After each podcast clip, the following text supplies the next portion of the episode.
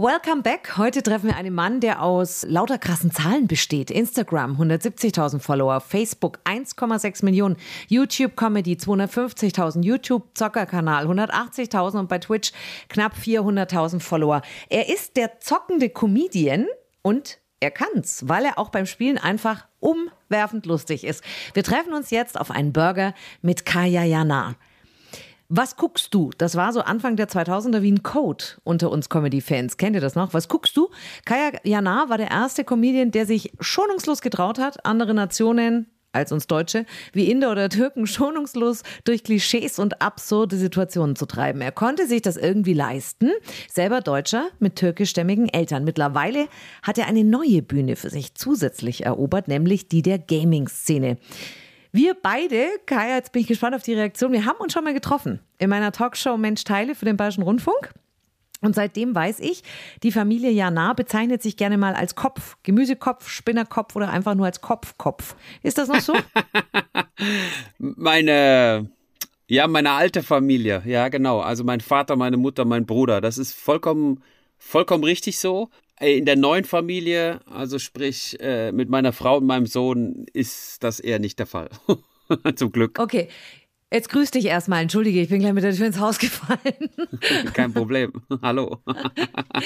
zu alt, um erwachsen zu werden, das sagst du über dich selber. Äh, bist du ein ewiger Kindskopf? Zu alt, um erwachsen zu werden. Ich fühle mich halt noch nicht wie 49. Ich gehe schon auf die 60 zu sondern ich fühle mich eigentlich äh, so wie immer mit allen Vor- und Nachteilen. Vorteil ist, man denkt halt nicht äh, altersgemäß und erreicht quasi äh, neue Plattformen oder erobert neue Plattformen für sich, wie jetzt wie du so schön gesagt hast, äh, ob es jetzt Twitch oder, oder YouTube ist. Nachteil ist, man denkt immer noch, man hätte den Körper eines 20-Jährigen und das ist definitiv nicht der Fall. das merkt man spätestens morgens beim Aufstehen. Ja, oder beim Sport machen oder ja, bei einigen Gelegenheiten, ja. Aber dann bist du ja, wenn du, wenn du im Kopf noch eher so ein Kindskopf bist, der ideale äh, Gaming-Partner auch für deinen Sohn. Der müsste jetzt sowas um die drei sein, oder? Ja, der wird jetzt, im November wird er drei. Und ja, absolut. Also wir haben so eine nervöse Spielenergie miteinander. Im Gegensatz zu meiner Frau, die doch eher ruhig ist und auch Ruhe reinbringt in die Familie, ist das tatsächlich Sie sagt immer, sie hätte halt zwei Kinder, ne? weil ich, ich äh, spiele wahnsinnig gern mit ihm. Ich bin überhaupt ein verspielter Typ. Und da spielt das Alter auch so gar keine Rolle. Das ist einfach generationenübergreifend.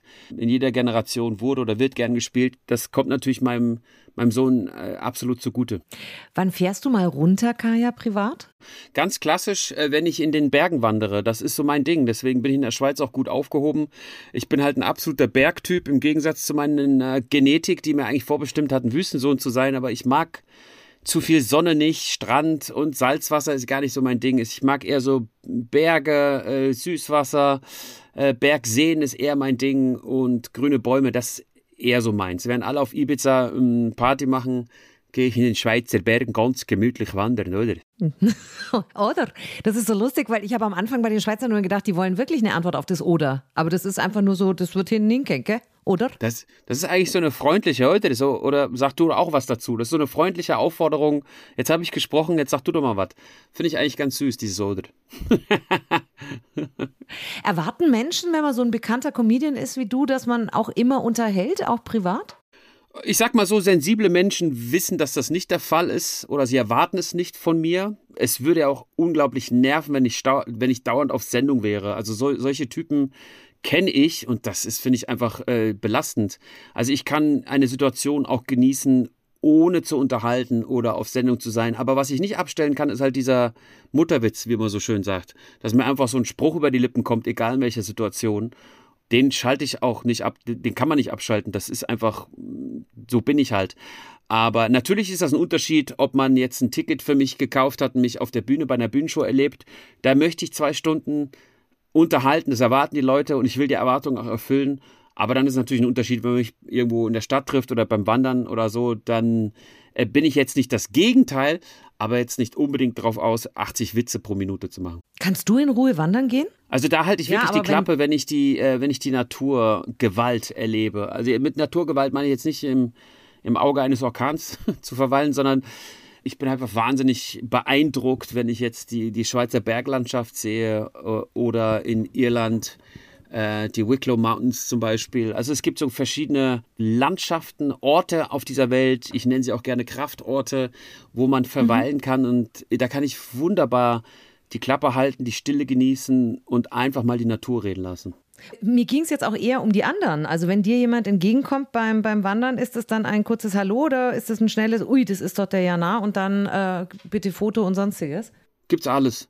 Also ich reagiere eigentlich immer offen und freundlich, solange die anderen freundlich äh, und äh, sensibel reagieren. Und ich finde es zum Beispiel, äh, das ist eigentlich in den meisten Fällen der Fall, dass die Leute, äh, also vor allem in der Schweiz, ja, Entschuldigung, excuse, kann ich vielleicht ein bisschen, es tut mir jetzt leid fragen, aber gerade, dann biete ich sogar das Foto an, damit ich das abkürze.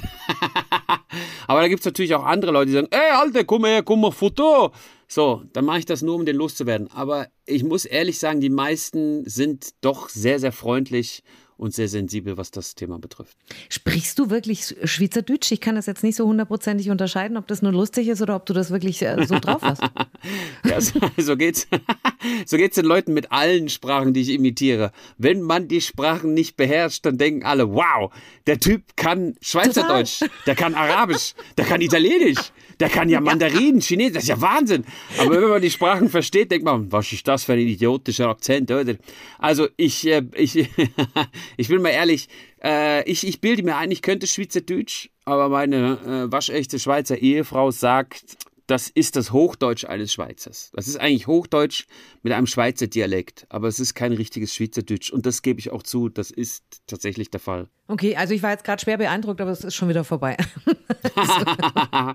ja, wenn man da so richtig, dann kommt es ja nochmal auf die Kantone, also auf die Bundesländer an da verschiebt sich der Dialekt, also mit jeder Kantonsgrenze, also alle paar Kilometer wird irgendwie anders Schweizerdeutsch, die verstehen sich teilweise untereinander nicht.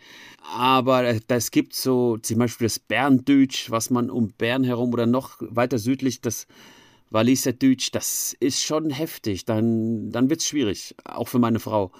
Aber meine Frau ist Zürcherin, das heißt, dieses Zürichdeutsch, das ist eigentlich relativ einfach zu verstehen. Zürichdeutsch, das ist so nett. Das klingt für mhm. einen Außenstehenden immer so nett, finde ich, ja, wenn die Schweizer miteinander reden. Wie ist das, Kaya? Weil äh, der, der Deutsche und der Schweizer sind sich jetzt nicht unbedingt so hundertprozentig grün. Wie ist das mit dem Humor? Hat der Schweizer einen anderen Humor als wir Deutschen? Ja, das hat er tatsächlich. Ich hatte 2016 und 2017 ein Bühnen, zwei Bühnenprogramme, die ich gleichzeitig gespielt habe. Eins, das ich nur in der Schweiz aufgeführt habe und dazu das deutsche Pendant. Ähm, das eine hieß Reiz der Schweiz, das andere Planet Deutschland. Es gab so ein, zwei Geschichten, die sich da überschnitten, weil die jetzt, äh, sage ich mal, mentalitätsunabhängig funktionierten. Aber im Grunde genommen habe ich das extra so aufgegleist, weil ich wusste, die Schweizer zum Beispiel lachen wahnsinnig gern über sich selbst. Also wirklich unglaublich gerne. Die waren immer enttäuscht. Ich tue seit über 20 Jahren auch in der Schweiz und da habe ich immer festgestellt, als ich mein Programm angepasst habe, also wenn ich in Österreich spiele, äh, mache ich halt so ein paar Gags über Österreich oder, oder Wien, wenn ich in Wien spiele. Und dasselbe habe ich halt in der Schweiz gemacht. Dann war immer so ein kleines Vorgeplänkel, weil ich kenne die Schweiz ja schon, seitdem ich fünf Jahre alt äh, bin, war. Jetzt bin ich ja älter. seitdem ich fünf Jahre alt bin. Ich habe mich gut gehalten. Ähm, da habe ich ähm, das immer angepasst und ich habe mit der Zeit gemerkt, dass die Leute die ersten zehn Minuten immer am lustigsten fanden, wo ich Witze über die Schweiz gemacht habe und die Schweizer. Und dann kam mir irgendwann die Idee, also wenn ihr so gerne über euch lacht, dann mache ich doch irgendwann ein ganzes Programm über euch. Und äh, dasselbe habe ich eigentlich auch mit Planet Deutschland vorgehabt, aber das äh, war, hatte jetzt nicht denselben Erfolg wie das Schweizer Pendant. Und dann ist mir einfach aufgefallen, da gibt es mehrere Gründe dafür, die teilweise offensichtlich sind, dass der deutsche oder das deutsche Publikum, wenn ich so ein bisschen über das Deutschtümeln so Witze mache oder das typisch Deutsche, dass sie das nicht so gerne annehmen wie jetzt äh, das Schweizer Publikum. Da gibt's, da, das würde ich als größten Unterschied bezeichnen. Über was lachen dann wir Deutschen? Über die äh, anderen? Über, über andere Kulturen. ja, genau. ja, das ist tatsächlich so. Wenn ich in der Schweiz über andere Kulturen Witze mache, ja, finden die ganz okay. Ja, jetzt hat er hier ein paar Witze gemacht über die deutsche Kultur, über die türkische, whatever. Aber sobald ich denen den Spiegel vorhalte, das lieben die, das ist unfassbar. Der Unterschied ist gewaltig. Und in Deutschland genau umgekehrt. So, sobald ich über andere Kulturen Witze mache, sind die voll dabei. Versteht deine Frau deinen Humor? Absolut, sonst hätte sie mich nicht geheiratet. natürlich, entschuldige bitte, ich ziehe die Frage zurück. War natürlich völlig blödsinnig. Übrigens, kennst du den Spruch, Männer werden fünf und dann wachsen sie nur noch? Nee. Dann habe ich ja gerade ins Schwarze getroffen. Richtig. Dachte ich mir auch. ja, das trifft in einigen Bereichen auf mich zu, das stimmt schon. Ja, auch viele Männer. Also da ist deine Frau ist nicht die einzige, die da zwei oder drei Kinder daheim hat. Du hast als einer der ersten vor 20 Jahren angefangen mit deiner Comedy eben auch Klischees vor allem von Deutschen und Türken auseinanderzunehmen. Du bist selber Kind türkischstämmiger Eltern. War die Comedy so ein bisschen auch äh, sowas wie Notwehr, weil du den Alltag, ich sage jetzt mal in Anführungsstrichen, als anderes Kind erlebt hast? Äh, also Notwehr hört sich ein bisschen an, als ob ich mich wehren muss oder musste. Das äh, würde ich jetzt so nicht bezeichnen, aber äh, die Comedy war eigentlich, ich habe nur das ausgedrückt, was ich erlebt habe. Das mache ich bis heute. Deswegen konnte ich ja auch nur ein Schweizer Programm schreiben, weil ich in der Schweiz lebe ganz viele österreichische Fans sagen, macht das doch mal über uns. Und dann sage ich, ja, aber ich kenne euch gar nicht wirklich. Also ich komme vorbei, ich komme zu Besuch, aber ich muss in einem Land leben, die Kultur erleben, aufsaugen, Alltagsgeschichten äh, machen, erleben, wie zum Beispiel zum Arzt gehen, ein, ein Busticket ziehen und solche Dinge. Das, äh, das habe ich natürlich in Frankfurt am Main gemacht, wo ich aufgewachsen bin. Äh, genau, äh, Kind türkischer äh, Eltern und in Frankfurt am Main, wo die, sage ich mal, die Ausländerquote auch bei ungefähr 25 Prozent ist so oder war, so um den Dreh rum. Das heißt, du bist da jeden Tag irgendwelchen Kulturen begegnet. In der, der Schule war das schon bunt gemischt. Da hattest du den Inder neben dir sitzen. Du hast türkische Kollegen, arabische Kollegen, die Deutschen in der Unterzahl. Nein, aber es, es war wirklich bunt gemischt und natürlich habe ich mich angefreundet mit verschiedenen Menschen aus verschiedenen Kulturen. Das heißt, äh, dieses Kessel Buntes, was ich in Frankfurt erlebt habe, das landete automatisch auf der Bühne. Und während ich das gelebt habe, muss ich sagen, war das für mich nichts Besonderes. Und das wurde dann später wie so besonders gemacht, als ich meine Comedy gemacht hatte. Ja, das ist ja eine Sensation und sowas hat es noch nie gegeben. Und ich habe eigentlich nur von dem erzählt, was ich erlebt habe oder was meine Beobachtungen sind. Aber konntest du dir das in Anführungsstrichen leisten, weil du eben diese türkischstämmigen Eltern hast? Also einem Deutschen hätte man den einen oder anderen Scherz vielleicht übel ja. genommen. Also da gibt es das, ähm, da gibt so mehrere Faktoren, warum das damals geklappt hat. Und zwar ähm, offiziell sagte man ganz oft in Zeitungsberichten, Interviews, der darf das, der ist selbst Kind äh, der türkischen Kultur. Und dann ist das jetzt nicht einfach sich lustig machen über die türkische Kultur, sondern es ist Selbstironie. Was ja auch stimmt. Aber ich glaube, alleine reicht das jetzt nicht aus, ob man authentisch in dieser Kultur aufgewachsen ist. Ich bin ja auch in der deutschen Kultur aufgewachsen.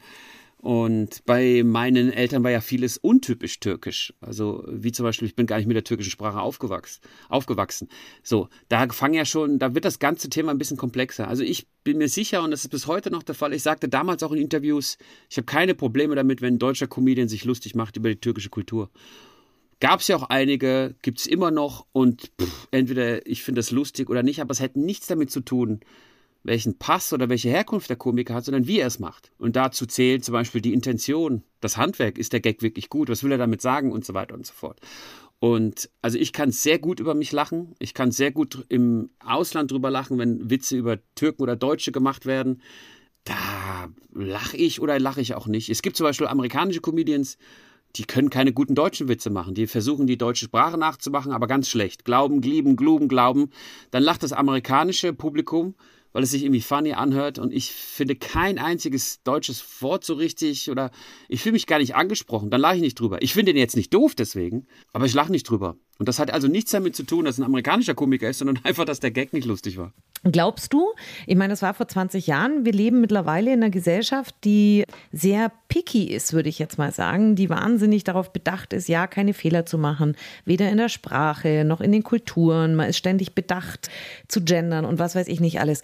Meinst du, wenn du heute, und es gäbe dieses Format noch nicht, ja, also das wäre ganz neu, wenn du heute mit diesem Format zu einem Fernsehsender gehen würdest, würde es Menschen geben, die den Mut haben, das zu machen, oder würden die sagen, nee, das ist uns zu heiß?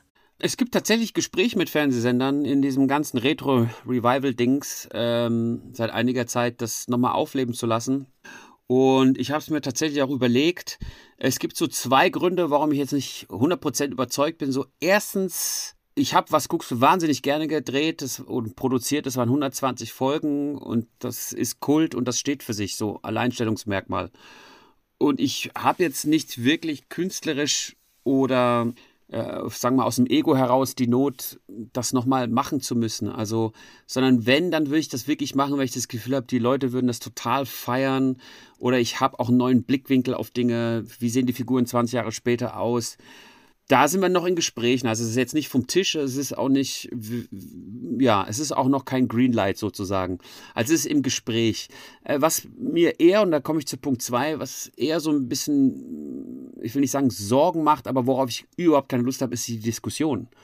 Ist die ganze Diskussion, äh, die dann so eine Sendung auslösen würde. Und dann müsste ich Interviews geben und dann äh, das und dann können sie Rede und Antwort stehen und dürfen sie das überhaupt noch so. Wie du, wie du gesagt hast, wir leben in einer Zeit, die hypersensibel oder hochsensibel ist.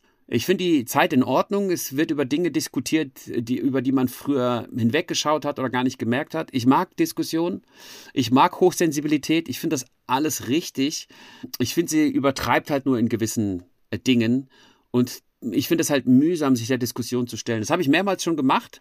Für die Dinge, die ich schon gemacht habe, Stichwort Black, Brown Facing, Ranjit der Inder und durfte man das damals, darf man das heute noch, kulturelle Aneignung und so weiter und so fort. Alles wichtige Diskussionen, aber ich habe dann relativ äh, eindeutige Meinung, dass ich dann halt sage, ähm, also für mich würde Ranjit heute auf jeden Fall gehen. Es ist nicht Brownfacing, es ist Schminke. So, und jetzt äh, stehe ich ein bisschen kontrovers da und müsste das halt diskutieren. Und äh, momentan habe ich gar nicht so Lust auf diese Diskussion und sag mir, musst du das wirklich antun? Oder wartest du, bis das Pendel ein wenig zurückschlägt, aus der Hochsensibilität wieder raus in die Normalität, was mit Sicherheit passieren wird? Wir nennen das jetzt mal kurz Comedians mit Migrationshintergrund. Also du warst also einer der, der warst eigentlich der Erste. Und dann kam Bülent Ceylan, wir haben Serdar Sumunchu. Wir haben ganz viele mittlerweile, die das machen. Hilft diese Form von Comedy aus deiner Erfahrung und aus dem Feedback, das du bekommen hast, den verschiedenen Nationen sich besser zu verstehen? Das habe ich immer gehofft. Ich bin ganz ehrlich, ich bin so ein, äh, ein, Optimist, was das betrifft. Ich hatte immer das Gefühl, in meiner Was guckst du Welt, könnte ich so außer dem Unterhaltungsfaktor so eine Message rüberbringen. Hey, ja, wir sind unterschiedlich, aber die Unterschiede könnten wir als Anlass nehmen, das mit Humor zu nehmen. Äh, ob es die Sprache ist, ob es die Hautfarbe ist, ob es die Art und Weise ist, ob es die Mentalität ist, die Kultur, was auch immer. Alles Dinge, die ich wahnsinnig interessant finde und auch wahnsinnig gern studiere, äh, bis heute. Also das finde ich einfach unfassbar. Ich fand's, um es mal kurz auszudrücken, ich finde es ich find's total faszinierend, auf wie viele Arten und Weisen man dieses Leben leben kann. Ja, mit, äh, mit welchem Glauben, mit welcher Mentalität, mit welcher Kultur, mit welchen Regeln, mit welchem Essen, mit welcher Sprache, mit welcher. Also so viele Dinge finde ich unfassbar. Also mich fasziniert das, wie man das Leben sehen kann und leben kann, äh, dass mich das schon immer so per se, auch ohne Comedy oder Humor, fasziniert hat. Und in Was guckst du, habe ich halt so ein, ein Gefäß gefunden, wo man das so ein bisschen anschauen kann, aber auf eine humorige Art und Weise. Und da hatte ich immer so das Gefühl, wenn man sich Was guckst du anschaut, da sitzen dann auch alle Nationen vereint und das waren damals drei, vier Millionen Zuschauer. Und da waren bestimmt alle möglichen Kulturen vor der Glotze versammelt und haben gemeinsam über dasselbe gelacht. Und das kommt ja dem Ganzen, dieses One World, ein bisschen näher, dass man sagt, hey, wir sind verschieden, aber wir haben vielleicht dieselben Hoffnungen, Träume. Also jetzt ganz kitschig ausgedrückt, äh, sorry, dass ich es bemühen muss, aber das, das ist eine Essenz, was ich eigentlich sagen möchte. Das Wort Liebe gibt es halt in allen Sprachen. Und das ist für mich halt immer so ein wenig die äh, Motivation oder so ein bisschen die Essenz gewesen äh, in, äh, von was guckst du. Und ähm, ich, ich weiß aber nicht, ob es diesen äh, Eindruck auch wirklich bei allen hinterlassen hat oder nicht. Das, äh, ich weiß nur, wenn ich auf Twitch, YouTube unterwegs bin, feiern mich, wie man so schön sagt, äh, die jüngeren Leute immer sagen, ich bin mit dir aufgewachsen, Kaya. Und ich finde das toll, dass du noch am Start bist und so weiter und so fort. Und das gibt mir ein schönes Gefühl, dass ich einfach sage, hey, das waren damals alles Kiddies und die sind mit verschiedenen humorigen Kulturen oder die Art und Weise, wie ich es dargestellt habe, aufgewachsen. Und denen sind gewisse Dinge nicht fremd oder können sie vielleicht auch mit Humor nehmen. Also wenn ich, wenn ich das quasi hinterlassen habe in den Köpfen, ist das natürlich absolut genial. Aber ich weiß wirklich nicht, ob das passiert ist. Ja, aber das, äh, weißt du, man muss ja nicht 4 Millionen erreichen, aber wenn man 40.000 erreicht hat und da tut sich schon was im Kopf, dann ist das ja auch schon eine enorme Zahl. Absolut, das ist korrekt. Wie bist du eigentlich beim Fernsehen gelandet? Äh, du, ganz klassisch. Ähm, also nicht durch eine Castingshow, die gab es damals noch gar nicht. Äh, das war 1999. Da war es in, äh, in Köln im Küppers Biergarten. Da hatten die einen Nachwuchswettbewerb, Comedy-Talente, und die durften sich bewerben. Und ich musste damals noch eine VHS-Kassette produzieren äh, unvorstellbar. Ich musste die zur Post bringen und einschicken. Und ich bin ganz ehrlich, ich hatte überhaupt gar nicht das Selbstbewusstsein, das zu tun. Das waren meine Freunde, das waren Leute, die mich dazu gedrängt haben, die gesagt haben, jetzt mach das doch mal bitte. Und ich habe gesagt, nee, nee, nee, ich bin nicht gut genug, ich bin noch nicht reif genug, ich habe doch gar keine Erfahrung. Doch, du hast Talent. Und dann, also ich hatte unglaubliches Glück in meinem Leben, dass ich einfach gute, gute Leute um mich herum hatten, hatte, die es sehr, sehr gut mit mir meinten und sehr wohlwollend waren und mich immer überredet haben und dass ich das dann getan habe. Ich habe die Kassette eingeworfen. Dann habe ich tatsächlich einen Anruf bekommen, du darfst auftreten. Wahnsinn. Und dann, dann durfte ich da mein Stand-up machen. Habe nicht gewonnen, wurde nur Zweiter. Aber was wichtig war, da saß TV-Sender und Produktionsfirma im Publikum und die haben mich dann nach der Show angesprochen und gesagt, könntest du dir vorstellen, das auch im Fernsehen zu machen? And the rest is history, as they say. Ja, oh, das ist schon geil, oder? Also ich ja. meine, was für eine Geschichte. Wahnsinn, ja. Das ist so richtig klassisch vom Gastarbeiterkind zum TV-Star. Ja, tolle Geschichte. ja, das ist schon toll. Also, wow. Es ist unglaublich. Man musste, ich musste mich da mal, ich habe es auch viele Jahre nicht geglaubt. Meine Mutter hatte ja, lange Jahre Probleme gehabt, das wirklich so zu verarbeiten. Man muss sich einfach vorstellen, sie kam mit 17 Jahren nach Deutschland, konnte die Sprache, die Kultur, kannte sie gar nicht, hatte zwei Kinder, die sie groß hat sich mit ihrem Mann damals nicht verstanden, haben sie auch später scheiden lassen. Also ein sehr, sehr schwieriges Leben. Und dann plötzlich avanciert einer von den Kids zu einem äh, Comedy, zu einem TV-Star.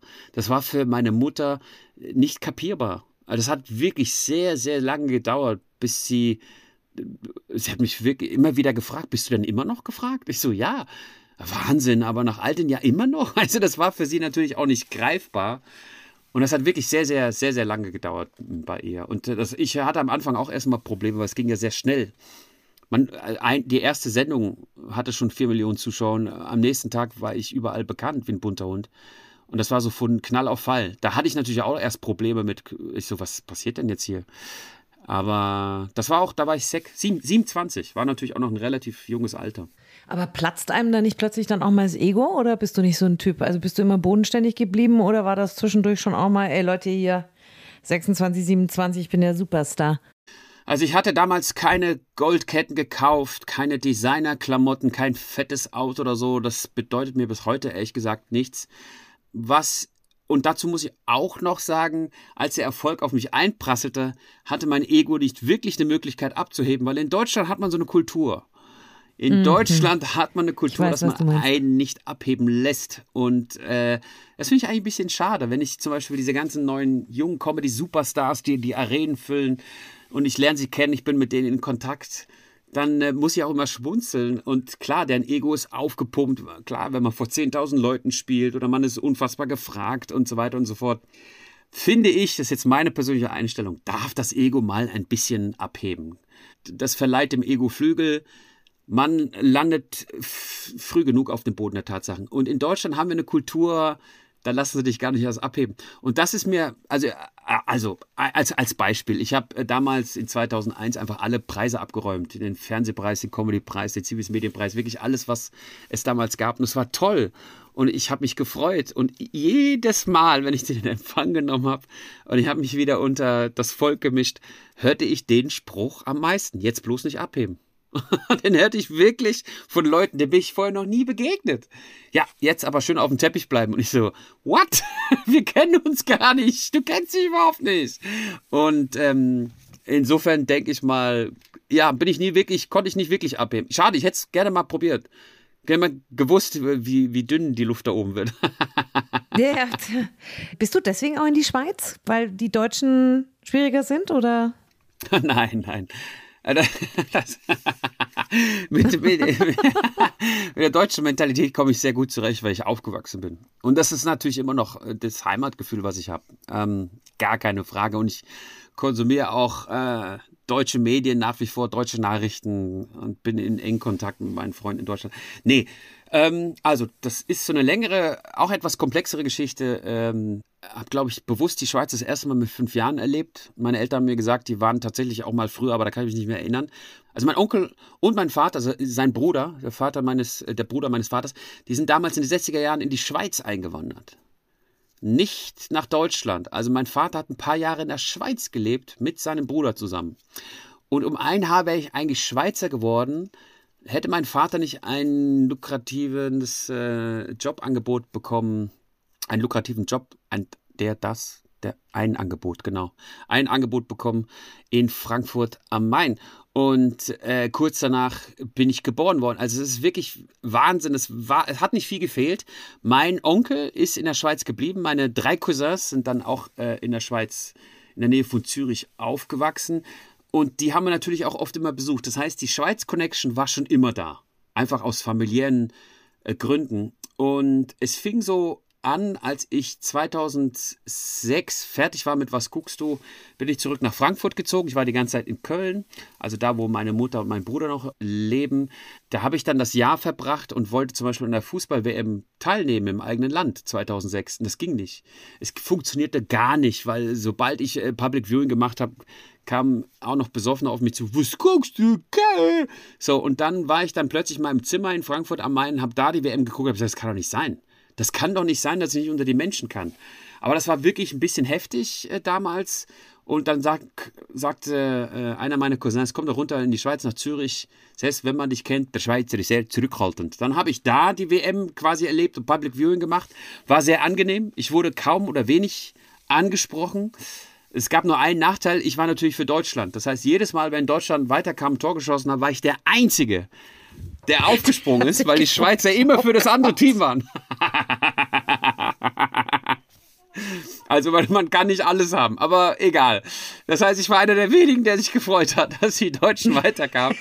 Und, und da war ich, ab da war ich immer regelmäßig, wenn ich mal eine Auszeit brauchte, aber nur eine Woche hatte oder ein Wochenende, habe ich halt meine Cousins besucht und habe hab dann auch so die Berge für mich entdeckt. Die habe ich tatsächlich so um den Dreh 2006 das Bergwandern und das habe ich dann regelmäßig gemacht, wirklich. Und dann habe ich irgendwann meine Frau kennengelernt, das war 2009, meine später zukünftige Frau. Und sie war natürlich dann der absolut ausschlaggebende Grund zu sagen, hey, jetzt, ähm, also ich sage, was soll ich denn jetzt nach Frankfurt oder Köln ziehen, wenn du sowieso auf Tour bist? Da ziehst du mich raus aus meinem äh, Sozialgehege äh, da und ich möchte in der Nähe meiner Familie bleiben, meiner Freunde. Und wenn du unterwegs bist, bin ich dann nicht einsam in irgendeiner Wohnung in Köln. Und da habe ich zu ihr gesagt, du hast vollkommen recht. Ich bin beweglich, ich komme nach Zürich. Und so kam das. Schön. Vor allem, man kann auch was Schlechteres treffen als Zürich, das muss man auch mal dazu sagen. Es ist so, wie du sagst, es stimmt absolut. Also ich, die, die, die Sprache ist Schriftdeutsch, ich verstehe Schweizerdeutsch. Dann durch meine häufigen Besuche hatte ich ja auch schon Connections durch meine Familie. Also es ist jetzt nicht so, dass ich da bei Null anfangen musste. Ich hatte ja auch meine Verwandten und alles da, die sind jetzt teilweise weiter ausgewandert. Aber nichtsdestotrotz, es war jetzt nicht so ein kompletter Kaltstart wie andere Leute, die eine komplett andere Kultur auswandern müssen oder wollen. Wir sind ja hier gerade beim Podcast-Special mit auf einen Burger mit Kaya Jana. Jetzt ist natürlich die Frage, Kaya, türkisches Essen, deutsches Essen, Schweizer Essen, wo bist du zu Hause? Och. Überall, also querbeet, ja, alles geil. ich bin ja Vegetarier, das heißt, Fleisch äh, kommt mir jetzt erstmal nicht auf den Tisch. Aber die türkische Küche hat zum Beispiel Pide. Das ist sowas Pizza-ähnliches. Das kann man wunderbar mit äh, Käse, und es gibt so Käse-Spinat-Pide, den finde ich wahnsinnig lecker. Es gibt die Falafel aus der türkischen Küche. Während Kollegen den Döner essen, esse ich die, äh, die Falafel. Aus der deutschen Küche hat man Kartoffel, ist natürlich das Erste, was einem einfällt. Ist ja, ja super, die Kartoffel, klar. Was ich weiß, ich, sehr viele Kartoffelgerichte hat man da. Was haben wir noch? sind auch was Schönes. Genau, Käsespätzle zum Beispiel, Teigwaren sind ja in der deutschen wie in der türkischen Küche immer sehr gerne gesehen und wird da gerne verarbeitet. Ähm, die Schweizer Küche hat natürlich Käse, für den Vegetarier auch machbar. und Schöckelis und Schokolade, oder? Und Raclette, also ich kann da ja natürlich alles auf so ein äh, Raclette-Ding knallen. Und ich, wie du eigentlich gerade selber gesagt hast, ja, ich kann jeder Küche was abgewinnen. Warum Vegetarier? Oh, das ist vor jetzt, wann war das? 2007 wurde ich Vegetarier.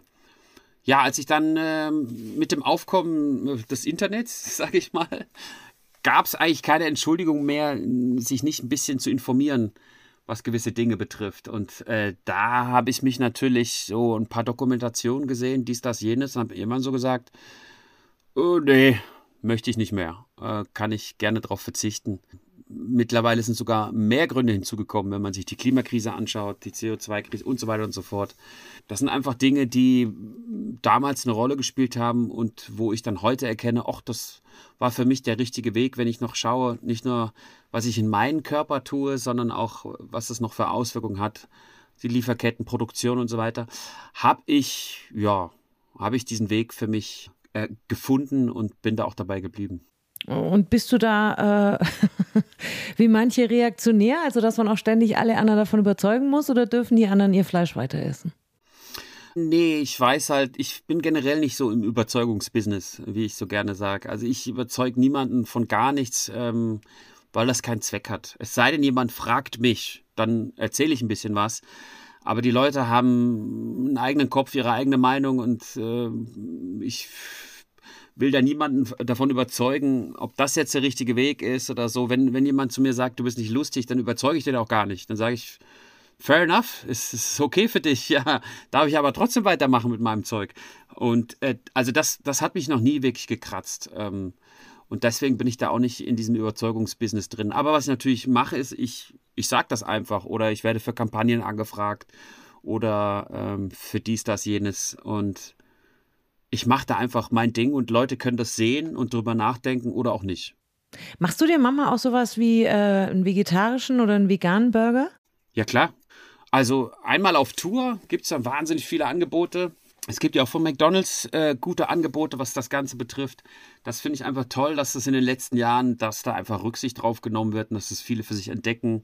Da gibt es ja ganz verschiedene Anbieter von, von, äh, von Fleischersatz, die da auch mit ihren Unternehmen durch die Decke gegangen sind. Und also das ist ja schon ein hippes Thema. Bewusste Ernährung, gesunde Ernährung, alternative Ernährung und so weiter und so fort. Man wird, glaube ich, nicht mehr ganz so schräg angeguckt wie noch vor ein paar Jahren. Und das finde ich gut, weil jeder kann dann für sich entscheiden, was das Richtige äh, für einen ist. Und ähm, meine Frau kann zum Glück im Gegensatz zu mir sehr gut kochen. Und sie ist zum Glück auch Vegetarierin. Das hat natürlich super gepasst damals. Das heißt, wir müssen uns da nicht umstellen. Nur der Sohnemann ist halt natürlich Fleisch. Der ist dann noch in der Wachstumsphase und das wollen wir dem nicht nehmen. Beziehungsweise wir wollen ihm das nicht vorenthalten. Das soll er gefälligst selber irgendwann entscheiden. Aber der isst Fleisch. Ja, super Haltung. Super. Ja, mhm. ja, ja. Das muss er dann irgendwann selber entscheiden. Und das wollen wir dem dann nicht äh, vorenthalten. Du ernährst dich ja gelegentlich äh, vegan. Warum nicht dauerhaft? Ist das zu schwierig? Ist das zu anstrengend oder ist da zu viel, was dann für dich wegfällt? Nee, das kann ich kann es tatsächlich nicht, wenn ich auf Tour bin, weil ich selber nicht gut kochen kann. Das schmeckt überhaupt nicht. Dann ist in manchen Städten, Hotels das vegane Angebot gar nicht vorhanden oder echt schlecht. Und dadurch kommt das, dass ich, sagen wir mal, wenn meine Frau vegan kocht, schmeckt es einfach super und ich bin wahnsinnig happy. Und dann, dann gibt es halt so eine Art vegane Phase. Wenn ich auf Tour bin, ist es eigentlich, eigentlich nicht zu machen. Und äh, manchmal kommt auch ein Koch mit, aber auch da gibt es Köche, die können das gut. Und da gibt es dann Köche, die können das gar nicht. Und dann muss man sich dem halt einfach anpassen. Also vegan ist schon etwas, was, wo man selber eigentlich gefordert ist, muss man ganz ehrlich sagen. Wo man selber dann halt einkaufen muss, sich das aussuchen muss und ähm, ja, und auch zu, äh, vorbereiten muss. Das ist halt das. Also es äh, ist ganz schön aufwendig, damit da dann auch ein Netzgeschmackerl mit dabei ist. Genau, richtig. Es ist aufwendig. Ich sage immer, es ist eigentlich, vegan ist eigentlich nichts anderes als Gemüse originell verpackt. Also sprich mit der originellen Soße. Meine Frau hat schon so viele vegane Gerichte gekocht, die wahnsinnig lecker sind. Aber es war einfach Gemüse. Aber sie hatte so eine raffinierte Soße, dass man einfach, einfach, das hat so eine tolle Konsistenz, das hat so einen guten Geschmack.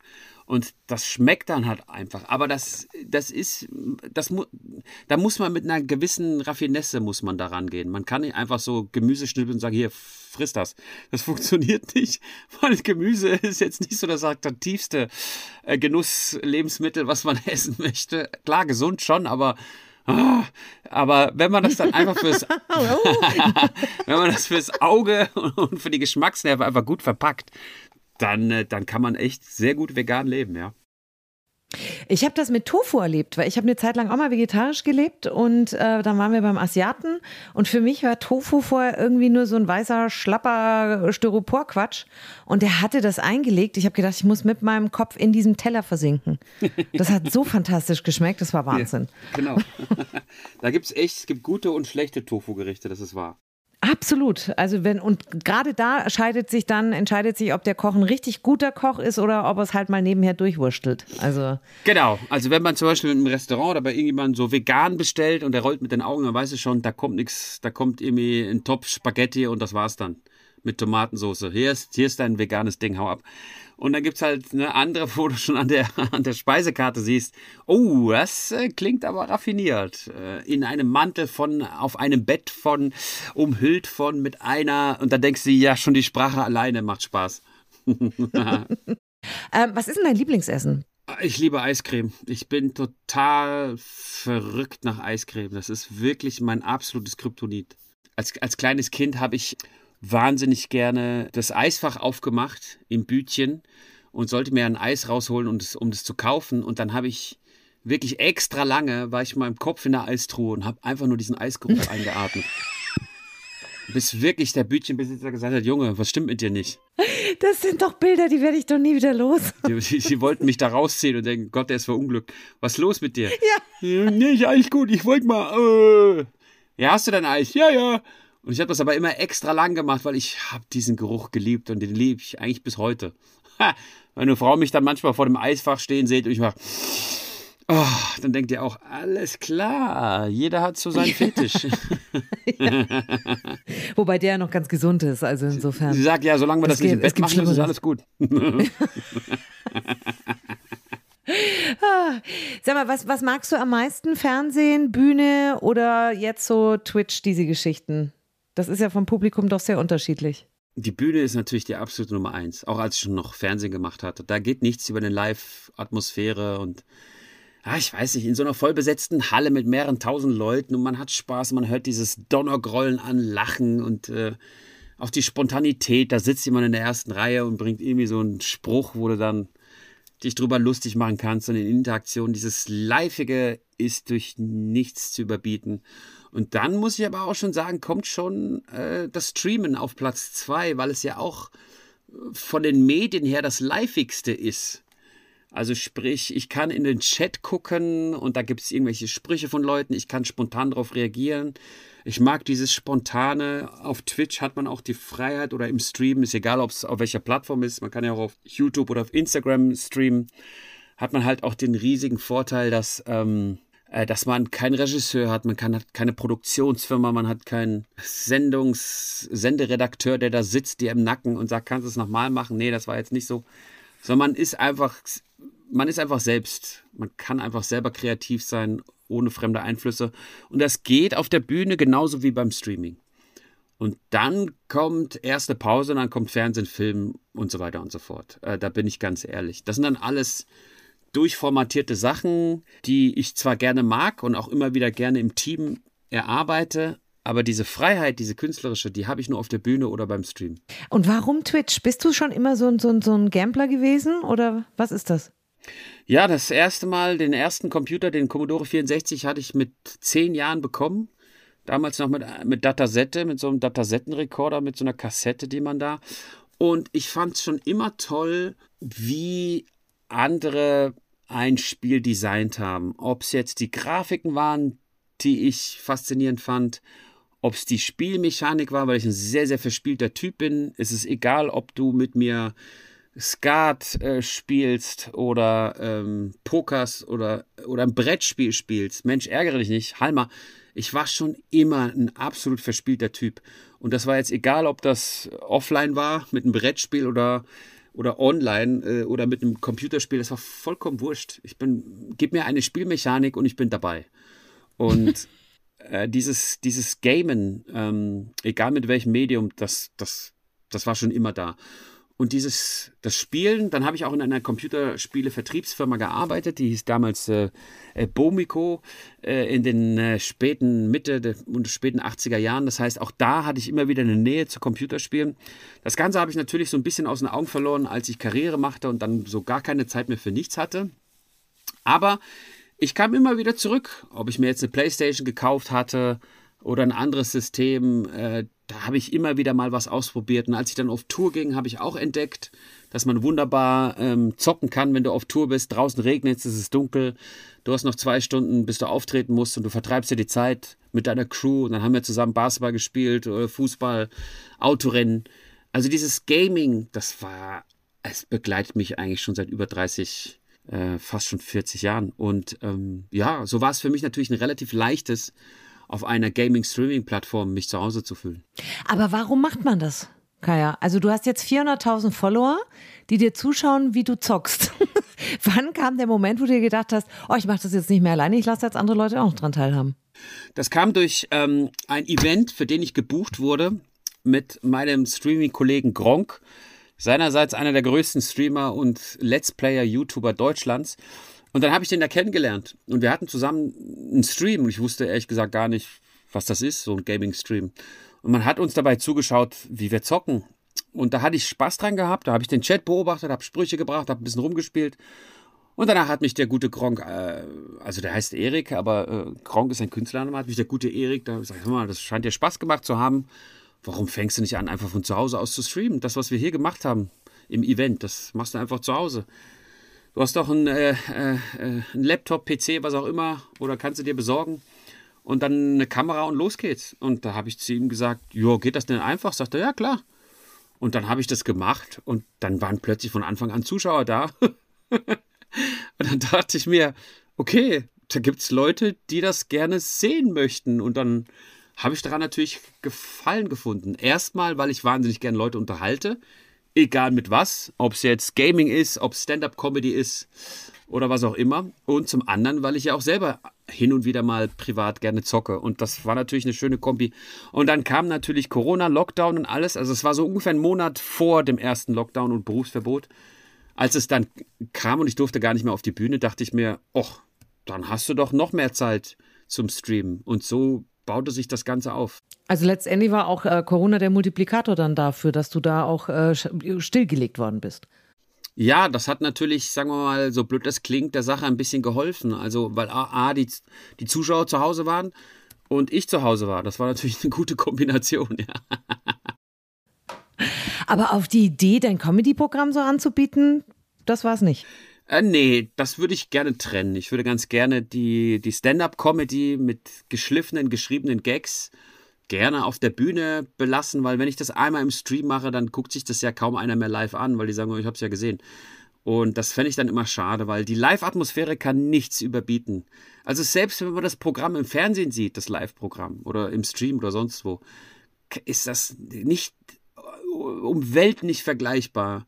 Es sind wirklich ach, ich kann es nicht anders, es ist ein paar hundert Prozent Unterschied. Ist ganz komisch. Man kann, man kann zum Beispiel eine Stand-up-Nummer im Fernsehen sehen und sie gut finden, aber sie ist dann live grandios. Und ähm, es ist nicht vergleichbar. Wenn, ich kann nur sagen, wenn einem nur annähernd irgendwas gefällt, was man im Fernsehen oder durch ein Medium sieht, es muss jetzt nicht nur bei mir sein, es kann bei Ihrem Kollegen sein, einfach ein Live-Ticket kaufen, sich das vor Ort anschauen also das explodiert dann. Also da, da machen auch alle Sinne mit. Man, äh, da, da, alle Sinne sind quasi mit dabei in so einem Live-Publikum und man sitzt halt in so einem in so einem äh, ja in so einem Mob von Leuten, wo die Stimmung noch mal eine ganz andere Rolle spielt, als wenn man alleine vor dem Laptop sitzt. Ähm, also nicht umsonst sind wir halt Gesellschaftstiere äh, und Rudeltiere ja, genau. und wir möchten ganz gerne in Gesellschaft sein und alles zusammen machen, weil das einfach verstärkt wird. Das wird verstärkt und äh, die Atmosphäre, die, die kann man alleine zu Hause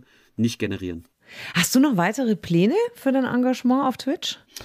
Ja, ich streame regelmäßig äh, auf Twitch. Das landet dann mehr oder minder auf YouTube, was auch sehr gut gelaufen ist die letzte Zeit. Ähm, ich habe da so ein paar Formate entwickelt, die irgendwie gut funktionieren bei den Leuten. Das ist irgendwie verrückt.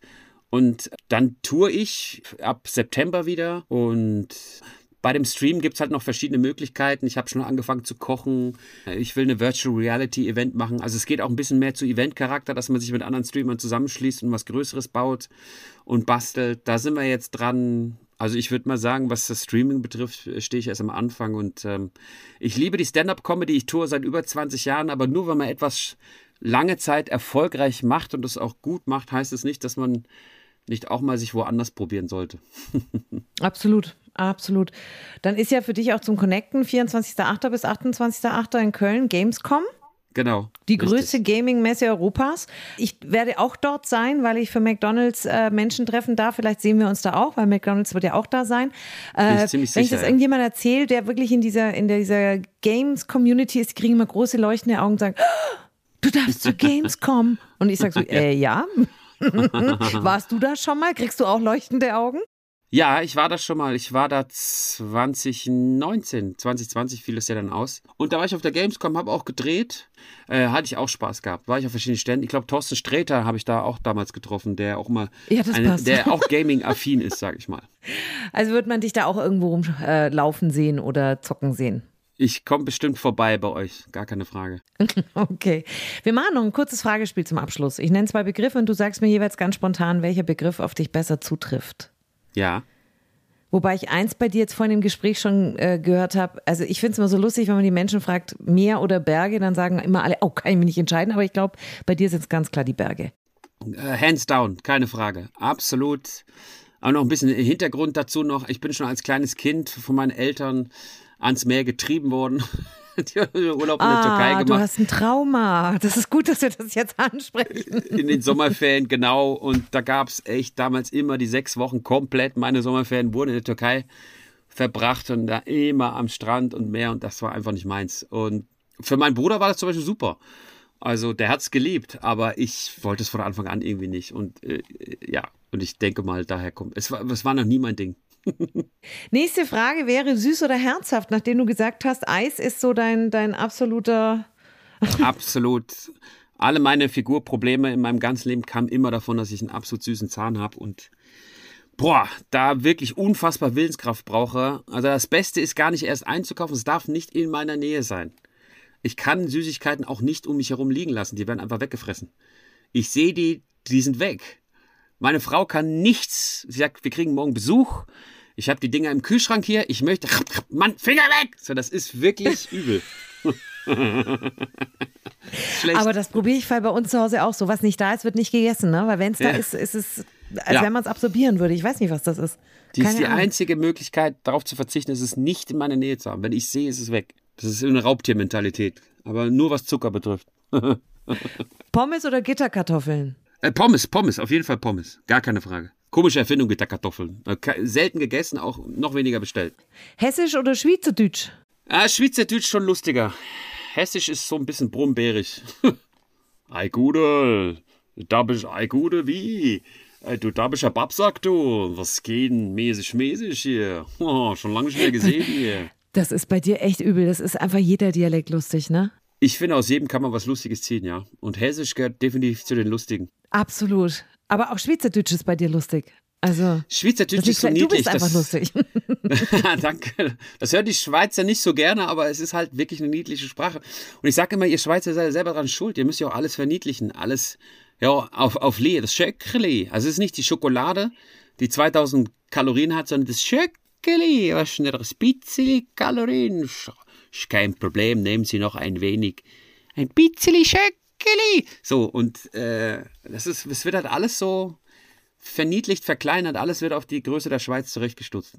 Ja, aber da kann man sich ganz ohne schlechtes Gewissen sofort die 500 Gramm Tafel ins Gesicht rammen. Genau, weil es war ja nur das Weil es ja nur Schöckli, ist ja nichts. genau, es ist keine Schokolade, es ist nur das Schöckli. Vorspeise oder Dessert? Dessert. Ketchup oder Mayo? Mayo. Mit wem würdest du deine letzte Pommes teilen? Mit meiner Frau. Oh. ja, ich weiß. Ich weiß, dass Männer sich immer biegen, aber es ist so. Es ist einfach die Liebe meines Lebens. Anders kann ich nicht sagen. Ah, oh, oh, hör auf, wie schön. ich weiß, ich weiß. Aber, oh. Ja, aber man muss dazu auch da eine kurze Hintergrundgeschichte. Ich 39 war ich, bis ich sie kennengelernt habe. Also ich habe eigentlich fast aufgegeben. Bin ich ganz ehrlich, ich habe echt gesagt, das klappt einfach, das ist einfach scheiße. Es funktioniert nicht. Ich mache die Frauen unglücklich, ich mache mich unglücklich. Das ist doch. Dann musst du einfach akzeptieren, du hast Glück im Beruf und Pech in der Liebe. Das, man kann nicht in allem Glück, gewinnen oder Glück haben. So, das war wirklich meine Einstellung, bis ich sie kennengelernt habe. Ich sagte, das kann doch nicht sein. Wo kommst du denn her? Und wo warst du die ganze Zeit? Wo habt ihr euch kennengelernt? Entschuldige, jetzt muss ich kurz neugierig sein, weil das ist so goldig, wie du das sagst. Ganz klassisch. Man sagt in der Schweiz im Ausgang. Also man geht aus, sagt man in Deutschland, komm, lass uns ausgehen. Und die Schweizer haben das substantiviert und sagen, komm, wir gehen in den Ausgang. Und äh, dann sind wir damals in den Eingang vom Ausgang gegangen, haben uns kennengelernt und gingen danach in den Ausgang vom Ausgang. Und ich muss aber dazu sagen, wie der Ausgang mich, war, wissen wir. Wie der Ausgang war, genau, das wissen wir jetzt heute. es ist gut ausgegangen im Ausgang. Sie hat mich aber noch ein bisschen zappeln lassen, ne? weil sie hatte damals einen Freund gehabt und das habe ich ihr hoch angerechnet. Ich hatte damals auch andere Frauen kennengelernt, die äh, ihren Typen entweder in den Wind geschossen haben oder, was ich nicht wusste, eine Affäre angefangen hatten mit mir, während sie noch mit dem zusammen waren. Hatte ich alles schon erlebt. Wie gesagt, der, bis ich 39 war, habe ich wirklich so die Hoffnung verloren, es funktioniert alles nicht. Aber die Frau war super und sie sagte, ja, ist alles schön und gut mit dir, aber ich habe einen Freund und dem bin ich treu. Da geht nichts. Ja, und dann dachte ich mir, bleib mal da dran. wie lange lang ging das so? Also zwei Jahre hat sie mich zappeln lassen. Nicht dein Ernst. Was heißt zappeln lassen? Die, die, ich, ich, ich, also, äh, das ist jetzt quasi ein komplett neues Thema, aber sagen wir mal, die zwei Jahre habe ich jetzt nicht nachgestellt, aber ich habe sie immer im Auge behalten und dachte, oh, okay, solange sie nicht heiratet, ist da noch eine Chance. Und, ähm, aber sie war da in festen Händen und als es dann auseinanderging, habe ich natürlich meine Chance gesehen. Attacke! Das beeindruckt mich gerade sehr. Da bin ich jetzt gerade wirklich sehr beeindruckt. Also, die hat dich verdient und du hast sie verdient, weil das ist also zwei Jahre zu warten, Respekt. Ja, das hat ein bisschen, auch in die Schweiz dauert das schon ein wenig, aber dann kommt es schon ganz gut. Kaya, ich danke dir für diese Stunde. Das war sehr, sehr unterhaltsam und auch äh, tiefsinnig. Also das ist, ähm, war alles dabei. Ein richtig schönes Gespräch. Danke das dir. liegt äh, nur an der Person, die das Gespräch führt. Also danke dir. Hat mir Spaß gemacht mit dir. Ja, ich hoffe, wir sehen uns in Köln. Das würde mich sehr freuen. Ich komme gerne vorbei. Und äh, liebe Grüße an die unbekannte Ehefrau. Die muss ich unbedingt, aber sie weiß, wie sehr du sie liebst. Das sagst du ja hoffentlich jeden Tag. Ja, ja, ich sag das seit, ja, ich über, über, es ist immer schlimm, wenn wir mit Freunden ausgehen und ich überhäufe sie mit Komplimenten und knutsche sie ab und der andere Typ so, Mann, hör mal auf mit der Scheiße. Ich fühle mich unter Druck gesetzt, weil danach meine Frau sagt, guck mal, guck mal, was der Kaya macht. Genau. Also, ich, ja, also äh, Freunde, männliche Freunde gehen nicht gerne mit uns zu Pärchen, das machen die nicht so gern. Okay, alles klar. Also liebe Unbekannte, Grüße und herzlichen Dank. Mach ich. Danke dir.